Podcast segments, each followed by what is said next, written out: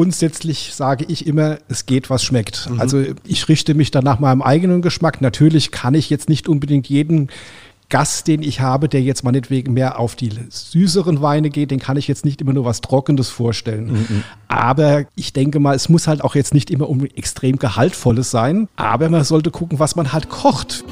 Hier ist Wein mal eins, der Wein- und Genuss-Podcast der VRM mit neuen spannenden Themen rund um den Wein. Warum ist die Herkunft eines Weins wichtig? Was passiert eigentlich in einem Weinlabor? Wein und veredelter Käse, ein Traumpaar. Nicht vergessen, jeden Freitag 16 Uhr einschalten. Hallo liebe Hörerinnen und Hörer, hier ist wieder der VM Podcast Wein mal eins. Herzlich willkommen. Hallo, auch von mir.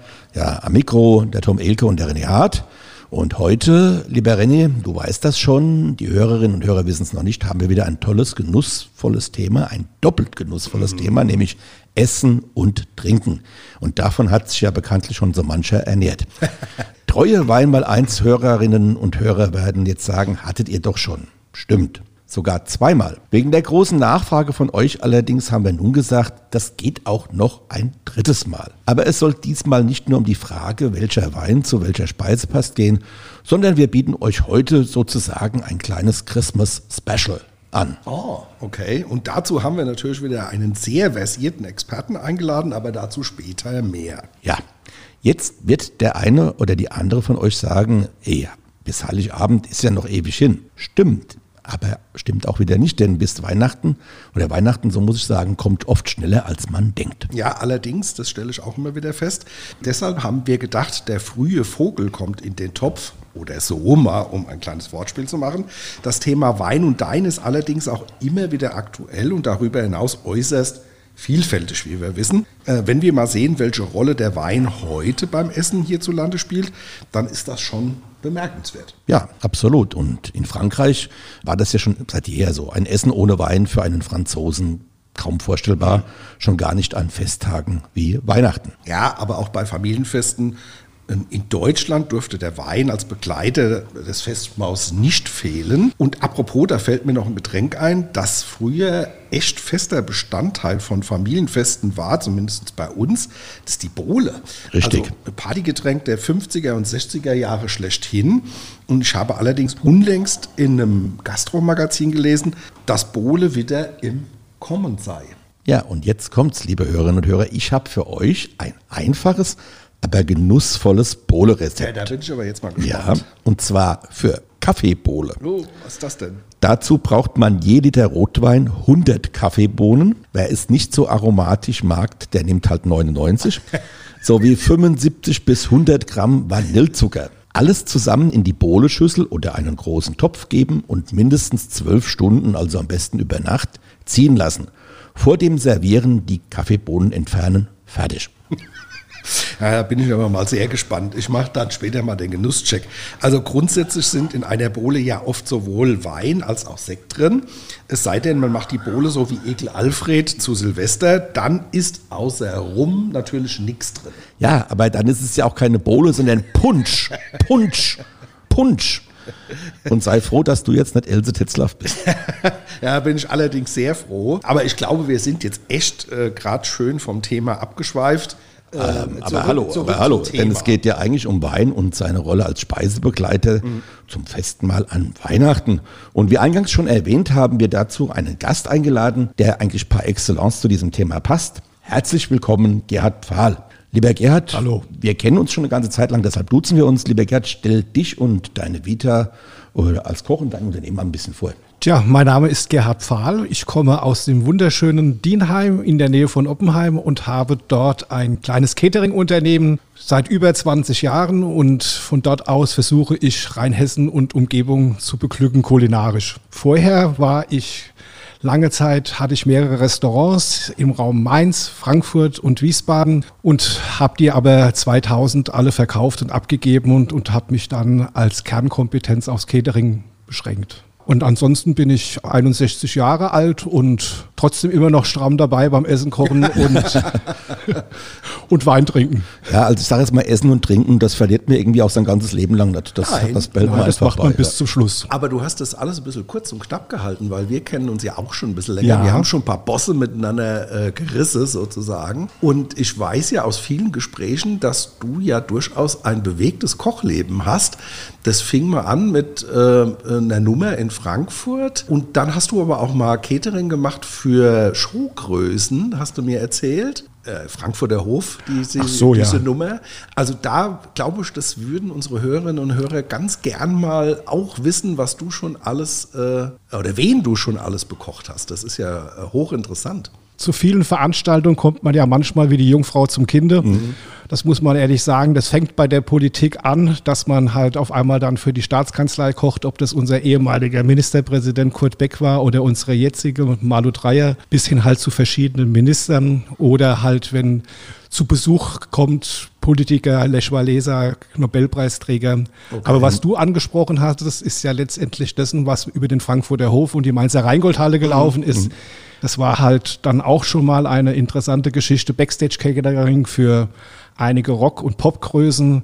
Fangen wir an mit Paul Anka bis äh, Van Halen. Ja, das ist so in unserer Altersklasse Van Halen, das, das sagt uns auf jeden Fall Aber, was. aber. Van Halen klingt so, als hättest du äh, das Pfandgeld fürs Geschirr dann nicht mehr. Äh, oder hast du in Rechnung stellen müssen, oder? Also netterweise war es so, dass die Herrschaften von Van Halen uns zum Beispiel auch wirklich einen netten Brief haben, hinterlassen haben und Nein. gesagt haben, bestes Catering on Tour. Oh. Haben aber dabei äh, natürlich manches Equipment mitgenommen, da in der Nacht im Tourbus dann noch weiter gegessen wurde. Ich verstehe. Bei Jump wahrscheinlich. Ja, genau. Okay. Das sind doch sehr schöne Geschichten, die man so in seinem Berufsleben Da erlebt. gibt es einige, die man so erlebt, aber die meisten sind auch sehr, sehr positiv. Natürlich gibt es auch mal Ausreißer in die andere Richtung, aber grundsätzlich kann ich nur sagen, dass das Catering-Unternehmen an sich ganz gut läuft und mir immer noch sehr, sehr viel Spaß macht nach den vielen Jahren. Okay, das ist schon mal toll. Äh, jetzt kommen wir mal zu unserem Thema. Gerhard, was wird denn bei euch an Heiligabend und den Festtagen so gegessen?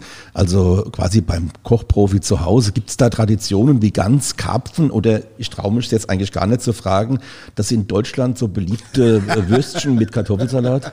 Ja, Tom, du wirst lachen. Also früher, also als ich noch relativ jung und beweglich war, in unserer Familie mit meinen Eltern damals, da gab es noch Würstchen und Kartoffelsalat. Das gehörte einfach zum Heiligabend dazu. Aber in meiner Familie jetzt, gut, meine Kinder sind jetzt auch schon lange aus dem Haus draußen, aber an Heiligabend haben wir unsere eigene Tradition geschaffen und die heißt Fondue. Ah ja, das machen Fleisch auch und viele, Gemüse ja. Ja, ja. mit Brühe oder auch mit natürlich viel Fett. Ja, Gerhard, sicherlich stehen bei euch an den Feiertagen zu den Mahlzeiten auch Weine auf dem Tisch. Nach welchen Kriterien wählst du die aus? Und äh, mal so grundlegend, welche Regeln sollten unsere Hörerinnen und Hörer bei der Wahl eines Weines zum Essen beachten? Also nicht nur zu Weihnachten.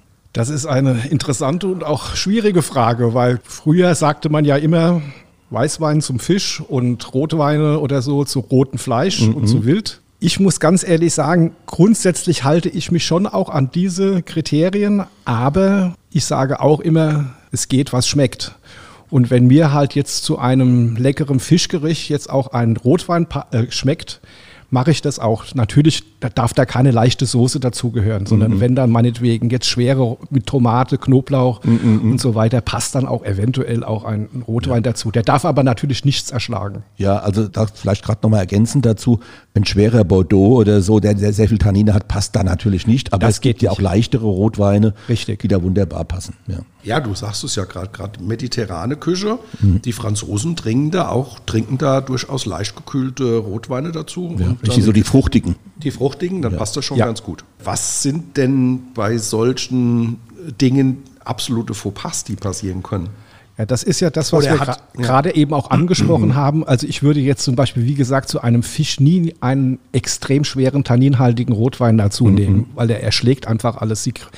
Das ist genau dasselbe. Ich hatte mal eine Kundin, die wollte unbedingt zu ihren Scampis Gorgonzola-Soße haben. Also ein Scampi und Gorgonzola. Okay. Ich weiß nicht, ob das jetzt so prickelt wäre. Ja. Und da würde auch jetzt zum Beispiel jetzt nicht unbedingt ein Kracher wie ein, so einen ganz tiefen, schweren Bordeaux dazu passen. Aber Genau das Gleiche ist es beim asiatischen Essen, wenn ihr was Scharfes habt oder so.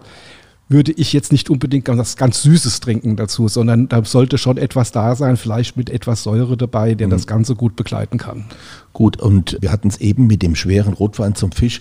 Ähnlich ist es, wenn ich jetzt einen etwas, einen ganz leichten Weißwein nehme und habe dann da so einen dicken Braten mit ganz, der ganz viel fordert, da geht der Wein aber auch unter, oder? Das ist richtig. Wenn ihr einen schönen sous gegarten Rinderbraten habt, der 16 Stunden gegart hat mit einer schweren dunklen Burgundersoße dazu, ich glaube, da würde jeder leichte Weißwein dagegen verlieren. Ja.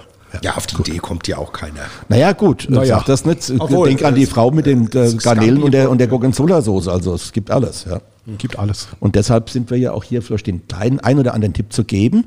Okay, bleiben wir beim festen Menü, äh, lieber Gerhard. Wie sollte man denn bei der Planung eines Menüs mit korrespondierenden Weinen vorgehen? Also auch so ein bisschen, was die Menge betrifft. Das ist ja, wenn man so Gäste auch hat, wenn man vielleicht mit vier, fünf, sechs oder auch acht Leuten am Tisch sitzt, da muss man ja auch mal wissen, was brauche ich denn da und was, wie geht das dann, wie plane ich das? Es kommt natürlich dann auch immer auf die Wahl der Gäste an. Es gibt Gäste, die trinken ein Glas Wein pro Gang. Es gibt Gäste, die trinken unter Umständen auch zwei oder drei Gläser.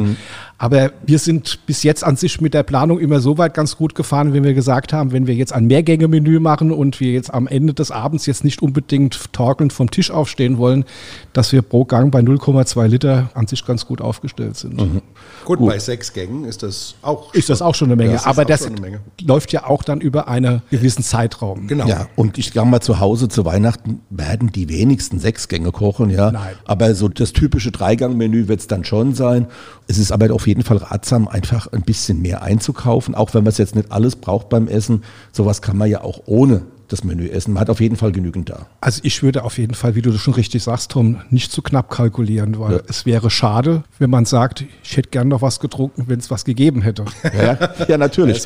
Äh, wann sollte man eigentlich denn mit der Planung anfangen? Also Planung des Menüs und auch Planung des Weineinkaufs. Also ich rate immer so früh wie möglich. Also das muss man mal ehrlich sagen. Es kommt ja darauf an, auf was man sich dann festlegt. Gerade wenn man jetzt Gänsebraten oder Ja. Gänsefleisch macht. Jeder kennt das. Äh, wie oft ist uns schon Gänsefleisch missraten, weil es zäh und rack wird. Wir Ja. garen das so vide vor, bevor es dann später nochmal in den Ofen kommt. Das heißt letztendlich, es dauert einige Zeit lang, bis das fertig ist. Deswegen würde ich bei der Wahl des Menüs schon relativ früh anfangen, damit ich auch noch genügend Zeit habe, den richtigen Wein dazu zu kaufen. Ja.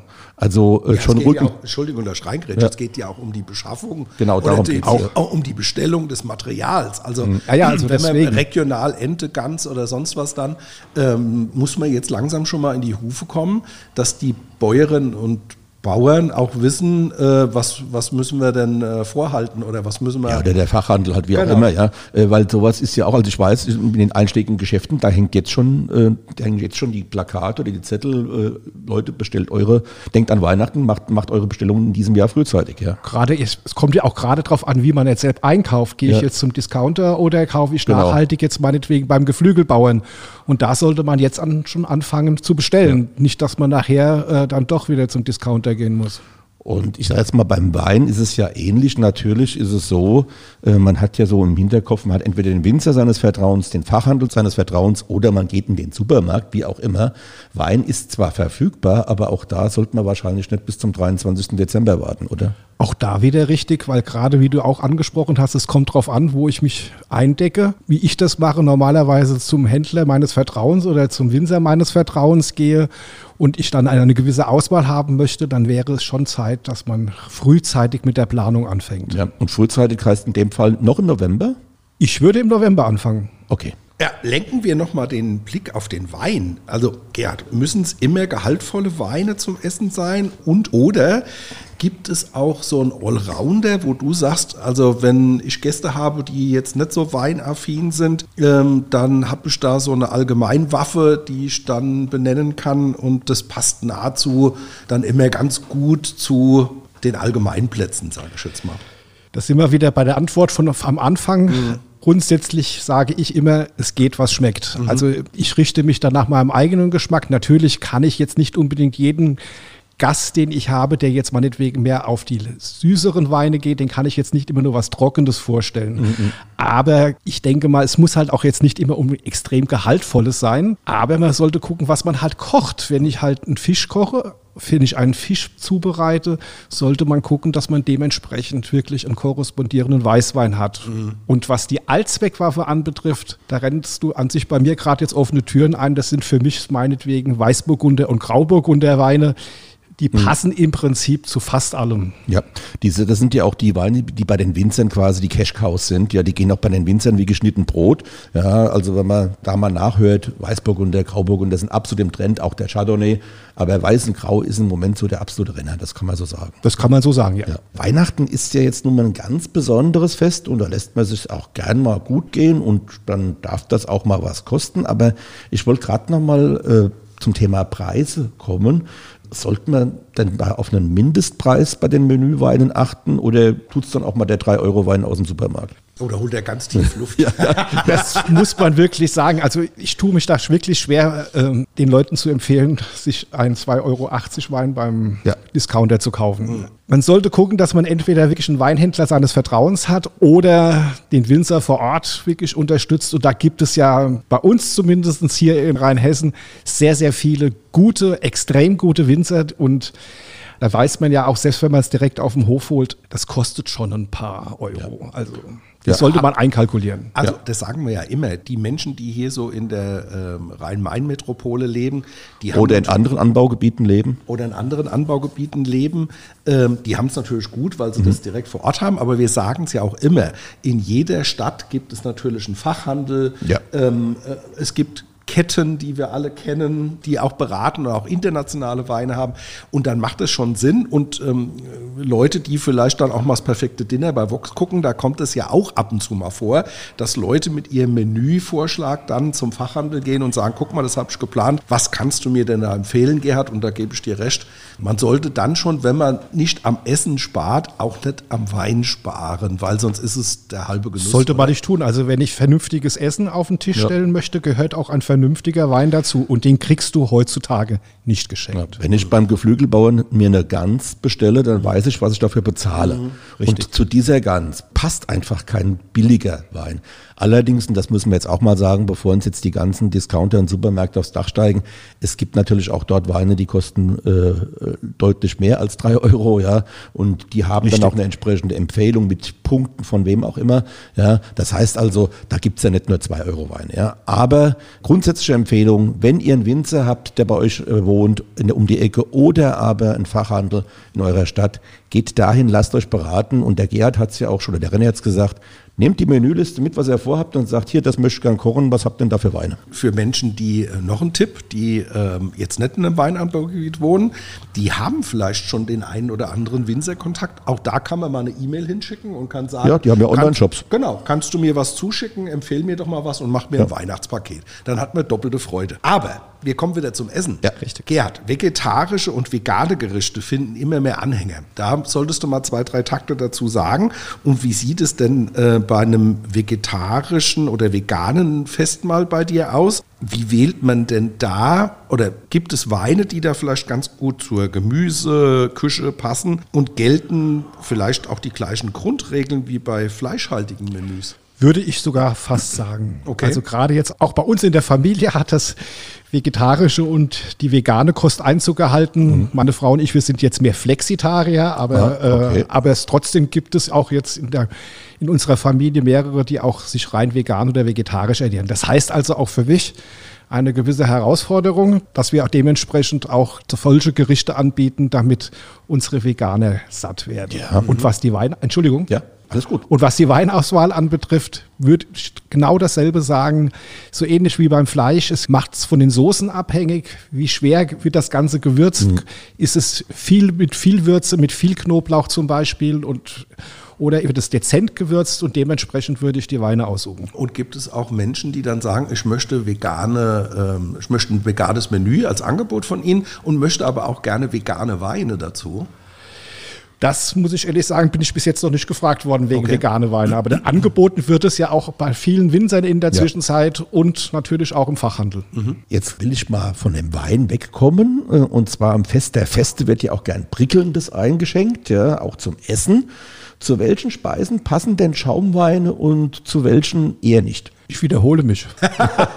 Was schmeckt, geht. Also Ja. es ist letztendlich auch da wieder, ich muss da auch wieder aus meiner Familie erzählen. Ich wohne mit jemandem zusammen, die trinkt sehr gerne Prickelndes und das auch meinetwegen zum Essen. Und ähm, deswegen denke ich auf jeden Fall anbieten und vor allem vorrätig da haben. Ja gut, aber es gibt ja so Geschmackskombinationen. Also wenn ich jetzt einmal mal so ein extra Brüt oder so ein Dosage habe und habe dann da vielleicht ein, ein, ein sehr süßes Dessert, das wäre so eine Paarung, Und das wo ich geht sage, natürlich nicht. Ja, das passt natürlich letztendlich nicht. Aber zum Beispiel zu, wenn wir ähm, Amis Göll, eine leckere Bruschetta oder sowas, passt auf jeden Fall was Prickelndes dazu. Oder auch wiederum zum Fisch kann man auch unter Umständen was Prickelndes trinken. Aber letztendlich ähm, würde ich das da auch davon abhängig machen. Meistens ist es ja so zum Empfang, wenn man seine Gäste empfängt, trinkt man etwas, ob das jetzt ein Cremant ist ein, oder ein Rieslingsekt oder ein Glas Champagner und dann guckt man weiter, wie es der Wunsch der Gäste ist, wie sie sich weiter verpflegen wollen. Wobei halt, äh, klar, ich meine, zum Empfang, das ist das Übliche, das denke ich mir, ist in vielen Häusern und vielen Familien so. Ja, lass uns mal zum Entree ein Glas Sekt oder ein Glas Champagner nehmen. Ähm, aber ich habe ja speziell zum Essen gefragt und da hast du ja auch gesagt, es ist ähnlich wie bei den anderen, bei dem Stillweinen auch. Man Richtig. muss einfach gucken, was gibt es zu essen.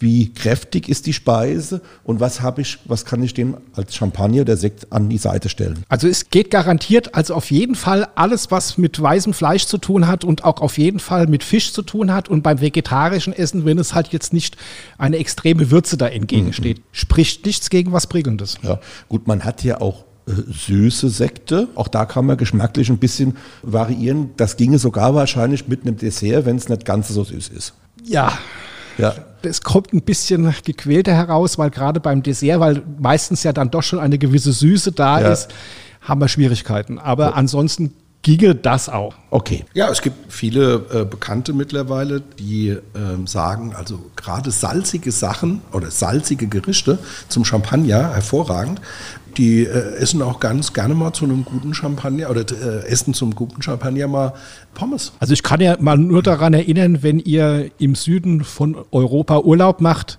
und da ist es ja oft gang und gäbe, wenn man sich zu einem kleinen Aperitif vor dem Essen trifft, auch in Restaurants und sich dann ein was Prickelndes bestellt, dann wird ja oft auch ein bisschen Schinken oder Käse Ja. oder sonst was oder Chips oder äh, Nüsse gereicht. Also dann sieht man schon, dass Also das je auf nachdem, wo jeden man Fall ist, fliegt dann auch die eine oder andere Auster vorbei. Ja, also Die kann auch mal vorbei raus. Die schwimmt. Ja, aber äh, gerade an Silvester ist das Thema Schaumwein ja besonders angesagt. Gibt es bei euch denn an Silvester typische Speisen oder auch Neujahr?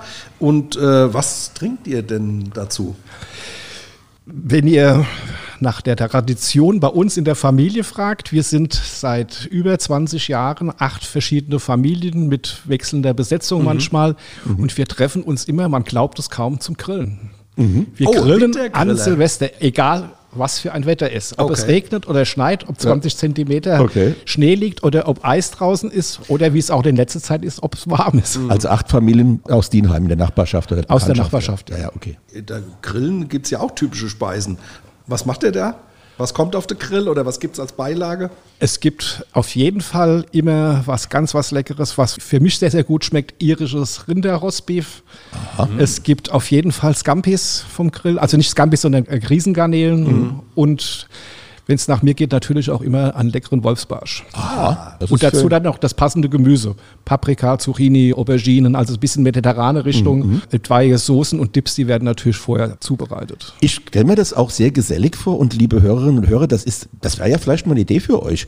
Trefft euch doch am, am, an Silvester mal zum Grillen. Das ist vor allem sehr kommunikativ, das Ganze, Ja. weil irgendwann einmal stehen dann 20 oder 30 Leute um den Grill herum und wenn es draußen kalt ist und wärmen sich dann dort. Wenn man noch eine schöne Feuerstelle dazu macht, ist das wunderbar. Ja, also, tolle Idee. Ja, jetzt ähm, Silvestertag, Mitternacht, man stößt an und das endet ja nicht gleich um fünf Minuten nach zwölf, sondern Meistens. so eine Silvesternacht kann ja auch sehr, sehr rauschend und länger gehen und dann gibt's für manche, äh, für manch einen dann so ein böses Erwachen und den Brummschädel am Morgen danach. Äh, Hast du einen Tipp für ein Katerfrühstück, das die Kopfschmerzen nicht nur am Neujahrsmorgen vertreibt und die Lebensgeister wieder weckt? Das ist auch eine sehr, sehr interessante Frage und das passt an sich auch zu unseren Traditionen, die wir pflegen. Okay.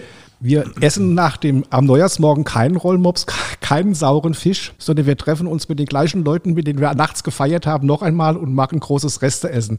Es gibt immer was übrig, weil wir extra mehr kaufen mhm. und essen dann fast noch mal das Gleiche mhm. den ganzen Tag über. Und das vertreibt garantiert äh, eventuell aufkommende Kopfschmerzen. okay, super. Äh, bevor wir zur Schnellantwortrunde kommen, wollte ich dir die Gelegenheit geben, vielleicht auch noch mal ein bisschen Werbung in eigener Sache zu machen, weil ich finde deinen Service ja ganz nett, den du anbietest.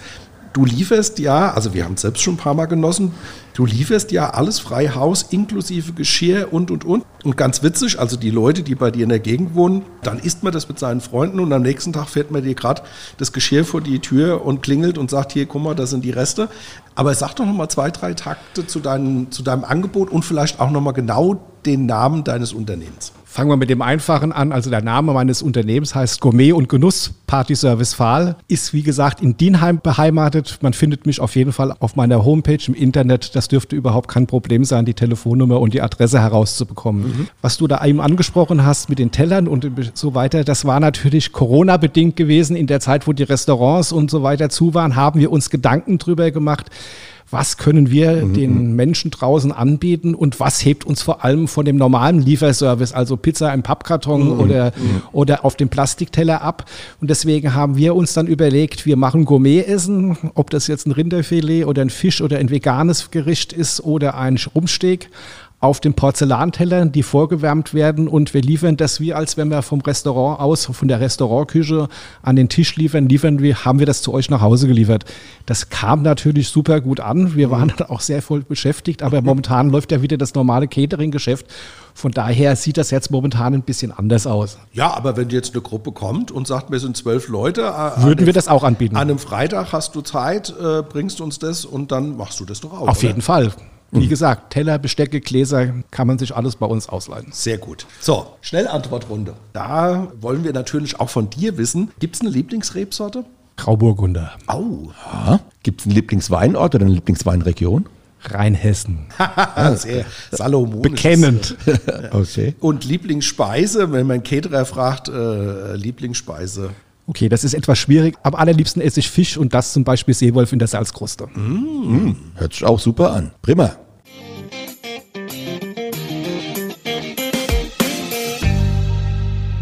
Hier ist sie wieder, wie in jeder Woche, unsere Weinentdeckung für euch. Das ist ja der Weinsinn! René, heute haben wir im Weinsinn einen Wein, der so recht nach unserem Geschmack ist, oder? Ja, das ist völlig korrekt, um es gleich vorwegzunehmen. Der 2021er Weißburgunder vom Christian Steitz aus Steinbockenheim ist ein wunderbarer und idealtypischer Vertreter dieser Rebsorte, will ich mal sagen. Aber hallo, doch bevor wir zum Wein kommen, kurz ein paar Infos zum Weingut. Das liegt mitten in der rheinhessischen Schweiz. Das, liebe Hörerinnen und Hörer, ist die Gegend zwischen Wölstein und Alzey, also Rheinhessen. Und sie heißt so wegen der hügeligen reizvollen Landschaft. Wobei man sagen muss, rheinhessische Schweiz, da lacht der Schweizer, aber wir wissen, was gemeint ist. Ja. Es hat sich so ein bisschen eingebürgert und tatsächlich ist es sehr hiffelig da. Genau. Aber Christian Steitz gehört zu den arrivierten Weinmachern im größten deutschen Anbaugebiet. In seinem ökologisch bewirtschafteten Gut erzeugt er Weine mit Struktur und Eleganz, die klar die Handschrift des Winzers, aber auch ihre Herkunft verraten. Ja, und die, liebe René, ist ganz spannend, denn die Reben des Gutes wachsen überwiegend auf Porphyr und Andesit, mhm. also vulkaninem Untergrund.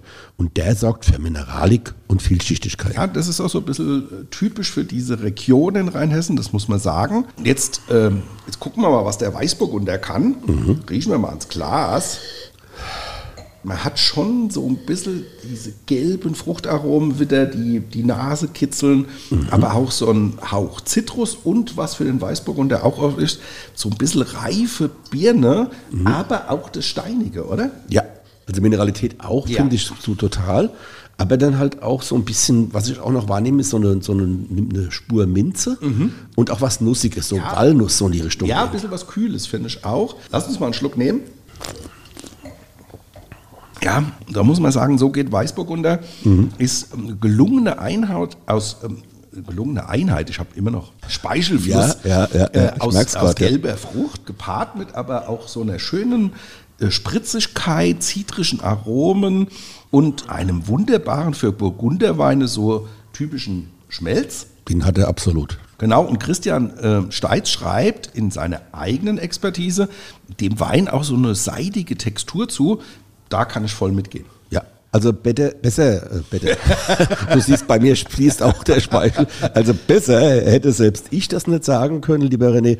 Und was mir besonders gut gefällt, ist, dass dieser Wein mit 12 Volumenprozent moderat im Alkohol mhm. ist und dennoch eine beeindruckende Kraft und Nachhall hat. Genau. Also herrlich. Dann bleibt jetzt nur noch deine obligatorische Frage, Tom. Genau. Aber bevor ich die stelle, lieber René, sage ich dir erstmal, was Christian und Diana Steitz als Food Pairing, also als Speisenbegleiter zu diesem Weißburgunder empfehlen. Mhm. Vorspeisen wie Mini-Königinnenpastete mit Creme fraiche und Saiblingskaviar, Feldsalat mit Birne und Parmesan oder Tafelspitzsülze. Boah, das wäre genau mein Bereich, Tafelspitzsülze. Ja. Mhm. Ebenso schmeckt der Weißburgunder laut dem Ehepaar Steitz zu sommerlichen Salaten. So, und jetzt du. Da ich ja ein großer Freund von Sülze bin und das selten bekomme in der Gastronomie, mhm. weil es macht heute fast keiner mehr. Ja. Und es gibt auch viele, die sagen, oh, Sülze, das klingt schon blöd. Aber wenn man sich mal da ein bisschen drauf einlässt, ist das eigentlich ein gutes Gericht und ich könnte mir tatsächlich auch vorstellen, auch jetzt im Herbst einen schönen herbstlichen Salat. Also Feldsalat mit, mit einem Nuss oder Maronen und da eine Wildsülze oder Tafelspitzsülze, eine Fischsülze ginge auch und sowas. Bin ich voll bei denen, ist das ein Top-Wein für. Hm, ja, klingt lecker. Jetzt noch kurz zu den Analysedaten. Also Alkohol haben wir schon gesagt, moderate 12 Volumenprozent. Jetzt rastet er gleich wieder aus, der Wein im Wein Restzucker 6,6 Gramm je Liter, Säure 6,9 Gramm je Liter. Ah, das erklärt alles die hartsche süße Säureregel perfekt äh, umgesetzt. Perfekt.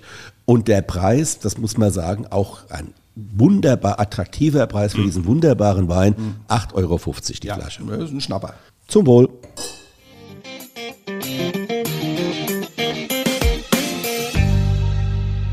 Liebe Hörerinnen und Hörer, ich hoffe, ihr wisst jetzt, wie ihr euren Speiseplan zu Weihnachten plant und welche Weine ihr dazu anbietet. Ja, also meine Kernaussage ist, dass er sagt, ihr müsst euch ein bisschen was bevorraten, ihr müsst zeitig anfangen bei dem Thema. Und lasst euch beraten vom Winzer. Ja, genau. Und wer sich bei der Weinauswahl zum Essen oder dem Festmahl zu Weihnachten unsicher ist, geht zum Winzer oder eben zum Fachhandel eures Vertrauens, besprecht euch mit denen, sagt, mhm. ich habe hier eine Gans an Weihnachten oder ich habe das als Vorspeise, ein Feldsalat oder mhm. wie auch immer mhm. oder habe eine, eine Creme Brûlée zum, zum, zum Nachtisch, was, was kann ich denn da für einen Wein reichen? Ja, und der ultimative Tipp, ähm, den wir noch geben wollen, ist, ja, viele Weingüter, nicht nur in Rheinhessen, sondern auch im Rheingau, an der Bergstraße, am Mittelrhein, an der Nahe, das ist ja so unser Kerngebiet, die laden im November nochmal in der Vorweihnachtszeit zur Verkostung ein. Da gibt es welche, die verkaufen dann noch selbstgemachte Plätzchen. Lambert Ludwigshöhe zum Beispiel, die machen sogar ähm, immer Plätzchenverkauf für Kikam. Also man macht das auch für einen guten ähm, äh, Zweck. Und da gibt es auch das ein oder andere Schnäppchen. Ähm, ja. das man machen kann. Und es gibt sogar welche, die ähm, da auch ein gewisses Speiseangebot ja. haben. Also das ist auch ein Das ist immer Ausflug. eine sehr nette Ausflugsmöglichkeit. Genau. Man, man kann sich durch die Weine mal, durch die Kollektion mal durchprobieren und man findet da garantiert äh, auch was für sein Weihnachtsmenü. Genau, deswegen meldet euch auch bei den Newslettern an, äh, weil dann kriegt ihr sozusagen die Angebote ja auf euren Rechner. Ja, und die Termine und, vor allem. Die, ja. Genau. Ja. Und dann könnt ihr gucken und sagen, ach komm, das ist nochmal ein ja. Ausflug, wir gehen noch eine halbe Stunde spazieren und kehren dann mal bei Winzer ein und lassen uns da ein bisschen beraten. Ja, und wer jetzt nicht in der Weinregion wohnt, auch kein Problem. Die Winzer haben in aller Regel auch Online-Shops. Und auch der gute Fachhandel, das habe ich vorhin schon mal gesagt, hat zum Fest einige Sonderangebote. Aber jetzt, liebe Hörerinnen und Hörer, hat der Rennen zum Ende der fünften Weinmal 1 Staffel noch einen ganz speziellen Termintipp für euch. Mhm. Ja, ein Tipp in eigener Sache, denn am Abend des 2. Dezembers bieten wir euch was Besonderes an und das solltet ihr euch frei halten, denn Weinmal 1, also unser Podcast, lädt euch ab 19 Uhr zur großen Online-Weinprobe ein. Das wird wieder eine rundum genussvolle Sache. Richtig. Sechs tolle Weine aus Rheinhessen, dem Rheingau sowie von der Nahe und der Hessischen Bergstraße. Die stammen von den hessischen Staatsweingütern Kloster Eberbach, der Top-Naher Winzerin Annette Klosheim und Christian Dautermann aus Ingelheim, der zwei fantastische rote Burgunder ins Paket gepackt hat. Und die werden an dem Abend, also die Winzer, auch alle beim Livestream dabei sein. Und wer noch dabei ist, ist Manuel Weyer von Culinary Art aus Mainz. Der präsentiert bei der Online-Weinprobe ein exquisites Dreigang-Festtagsmenü. Das könnt ihr zu Hause nachkochen. Die Rezepte liegen dem Weinpaket bei. Mhm. Und in jeder der Genusskiste mit den Weinen findet ihr zudem ein Aromarad für Weiß- und Rotweine des Deutschen Weininstituts. Mhm. Der Klassiker, wenn es darum geht, die Aromen eines Weins zu identifizieren und zu entdecken. Ja, und da werden wir auch ein bisschen mit euch üben oder zumindest euch das ein bisschen erklären. Und jetzt noch die Frage, wie kommt man denn an das Wein mal eins Genusspaket? Das sagt der Tom. Ganz einfach. Bis 27. November unter vrm.de-wein mal eins Shop bestellen. Sehr gut. Und lasst euch auf keinen Fall diesen Genussmoment entgehen. Der Tom und ich, wir freuen uns jetzt schon auf euch. Ja, liebe Hörerinnen und Hörer, Wein mal eins, die fünfte Staffel ist zu Ende. Die Online-Weinprobe steht vor der Tür. Danach machen wir ein kleines Päuschen. Wir hören uns auf jeden Fall wieder, wünschen uns und euch vor allem ein schönes Weihnachtsfest, kommt gut ins nächste Jahr. Und wir hoffen, dass wir euch bei der Online-Weinprobe nochmal ja, das sowieso. sehen und da hören. sehen wir uns ja schon am 2. Dezember. Also, dann macht's gut. Tschö. Weinmal 1 ist eine Produktion der VAM von Allgemeiner Zeitung, Wiesbadener Kurier, Echo Online und Mittelhessen.de. Redaktion Thomas Elke und René Hart. Produktion Theresa Eickhoff. Ihr erreicht uns per Mail an audio.vm.de.